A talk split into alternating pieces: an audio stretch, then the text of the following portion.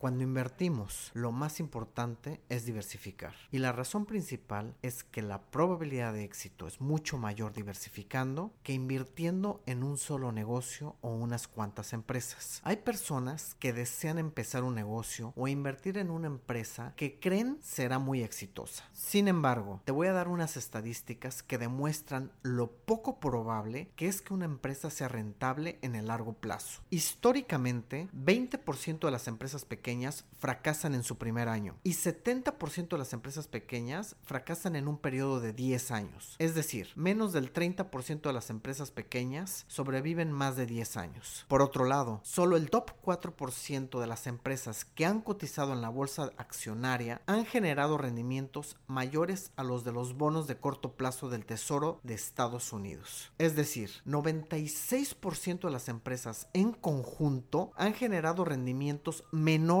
que los de los bonos gubernamentales de corto plazo desde 1926. De hecho, más del 50% de las empresas en la bolsa de valores no han generado rendimientos mayores a los de los bonos del tesoro. Estas estadísticas ilustran lo poco probable que es encontrar empresas que serán rentables en el futuro. Algunos dirán que es mejor entonces invertir en las empresas que han sido exitosas hasta el momento. El problema es que no sabemos si continuarán siendo exitosas tampoco cuáles serán las nuevas empresas exitosas. Recuerda, por ejemplo, a Enron, Kodak, Lehman Brothers, entre muchas otras empresas que en algún punto fueron consideradas exitosas, pero después fracasaron. Prácticamente es imposible saber cuáles serán las empresas más rentables en el futuro. Por otro lado, históricamente, las empresas en su conjunto han generado rendimientos mayores al 8% anual en dólares por arriba de los bonos del tesoro de corto plazo. Toda la evidencia indica que el mercado accionario seguirá creciendo en el largo plazo. Dado estas estadísticas, lo ideal es tratar de invertir en todas las empresas del mundo en vez de invertir en unas pocas empresas. A esto se le llama diversificar.